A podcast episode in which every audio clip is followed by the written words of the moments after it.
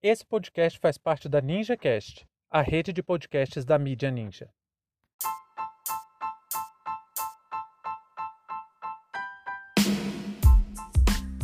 Democracia em risco.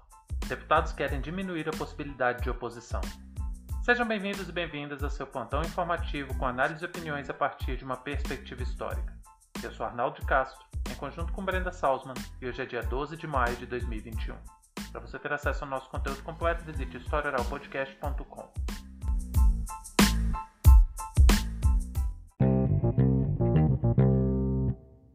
No apagar das luzes do Congresso Nacional, a Câmara dos Deputados aprovou mais um requerimento de regime de urgência para votar proposta que reduz a possibilidade de atuação da oposição e reduz ainda mais a nossa democracia.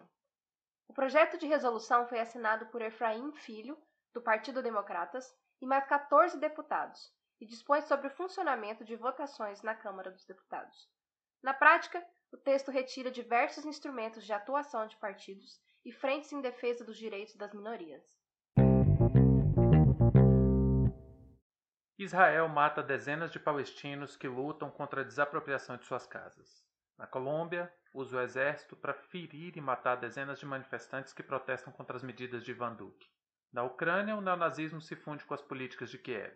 Na Alemanha, cresce o número de atos violentos contra refugiados.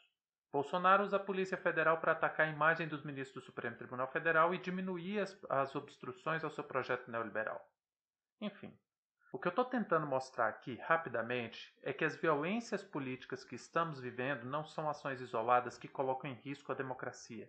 Elas são, na verdade, a própria essência do modelo representativo e de condução do Estado dos nossos tempos. Não é um pensamento de extrema-direita. É a ação política da direita nua e crua, porque a direita é extrema. Extrema-direita é pleonasmo. Durante cerca dos 15 primeiros anos do século XX, a América Latina teve um momento de desenvolvimento e de experiências democráticas jamais experimentado. Isso gerou redução da pobreza, da fome, de desigualdades e consolidou alguns direitos. Mas para que isso acontecesse era necessário que diversas reparações fossem estabelecidas. E aqui estamos falando de reparações para minorias, sejam elas representadas ou numéricas. O problema disso é que buscar uma democracia efetiva e direitos sociais custa caro a quem está em posição de poder. E é por isso que a máscara da democracia, da democracia liberal caiu. A vontade popular ela é diametralmente oposta à vontade das elites, e isso é inadmissível para quem tem poder. O que estamos vendo acontecer é exatamente uma reorganização dos instrumentos de poder através da atuação política que suprime a democracia, mas usando as ferramentas de controle da própria democracia liberal. É uma coisa meio estranha, porque no Brasil a maioria das pessoas acredita que democracia é voto. E para piorar, ainda acredita que se foi eleito, o político tem direito de fazer o que quiser. Se você tivesse assistido ontem as testemunhas que falavam a favor do deputado Daniel Silveira na comissão de ética, iam entender perfeitamente o que eu estou dizendo. Uma das testemunhas, por exemplo, diz que, com todas as letras, que não tem coerência moral nenhuma um deputado defender o ato institucional número 5 da ditadura, por exemplo. Nossa nação carrega em si uma ideia de democracia muito limitada.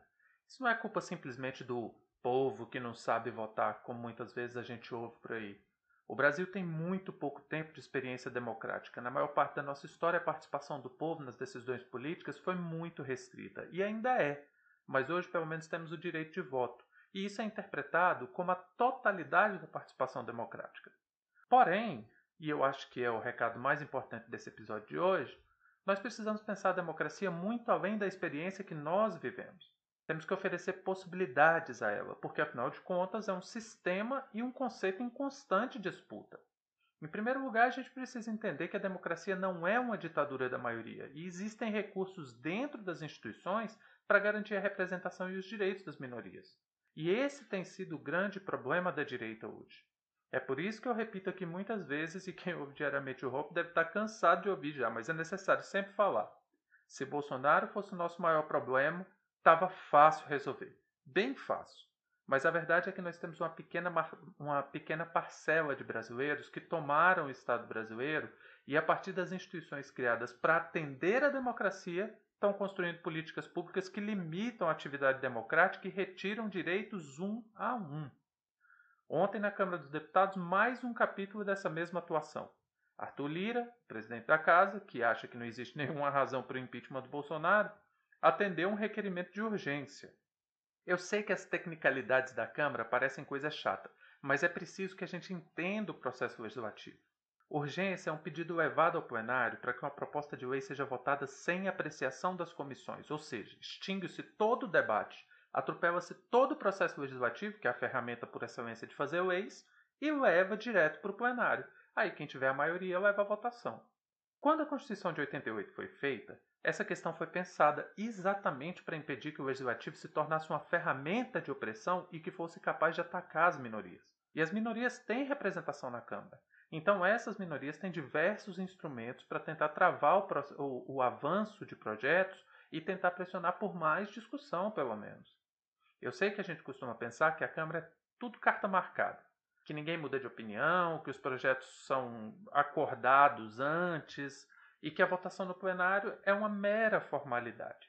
Bom, eu concordo com isso em partes, porque para quem acompanha o plenário com frequência, sabe que existe muita atuação parlamentar responsável por garantir direitos importantes. Só como exemplo, vou falar para vocês a Lei de Blanc. Esse projeto atende o setor cultural e o governo federal era amplamente contra, mas foi com a atuação da sociedade civil e de parlamentares da oposição que o auxílio emergencial para o setor cultural foi garantido. O projeto que está vindo aí, que pode ser votado hoje, é um mecanismo para acabar com a possibilidade de atuação das bancadas de oposição. É uma série de mudanças no regimento interno da Câmara dos Deputados que visa impedir que projetos sejam obstruídos. Vou dar um, um exemplo como esse projeto é terrível. Veja bem, se uma bancada, uma liderança partidária ou um bloco de oposição não concorda com a lei, mas vê que essa lei vai passar invariavelmente, aí deputados e deputadas apresentam destaques. Esses destaques são como se fossem amortecedores. Por exemplo, vamos fazer uma lei de vacinação. Vamos definir grupos prioritários. Aí um deputado ligado à educação vai lá e apresenta um pedido de destaque para inserir professores e professoras nessa lei. Isso é só um exemplo. Cada requerimento apontado por essas bancadas tem que ser apreciado. Com o, com o novo projeto, não todos esses destaques seriam votados em bloco, ou seja, junta todos os destaques e vota tudo de uma vez, sem discutir um por um dos destaques. Isso retira o direito dos e das representantes do povo de tentar dialogar no parlamento para garantir é, melhores adequações daquela lei. Obviamente, tudo está acontecendo para acelerar o processo de desmonte do Estado e diminuir a rede de proteção que nossa Constituição garante. Esse é um elemento das mudanças que querem fazer no regimento da Casa para acelerar né, esses pacotes de reformas, como tem sido anunciado por aí.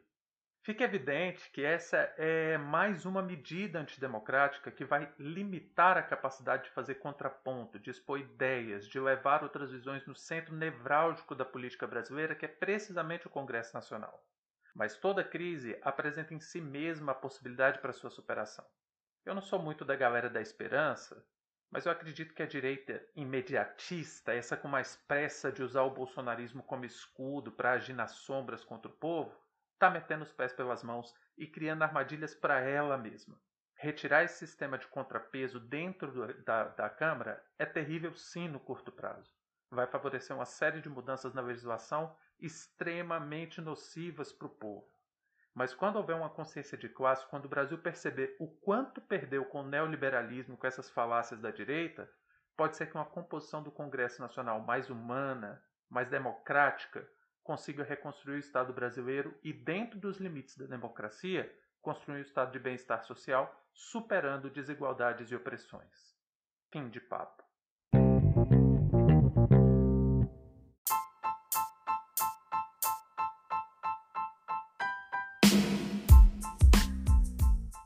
Entre tantos fatos que nos cercam e com a velocidade de informações a que estamos submetidos, essa foi nossa escolha para o destaque de hoje. Você quiser participar do nosso financiamento coletivo, acesse catarse.me história. Muito obrigado a você por prestigiar nosso trabalho e até a próxima.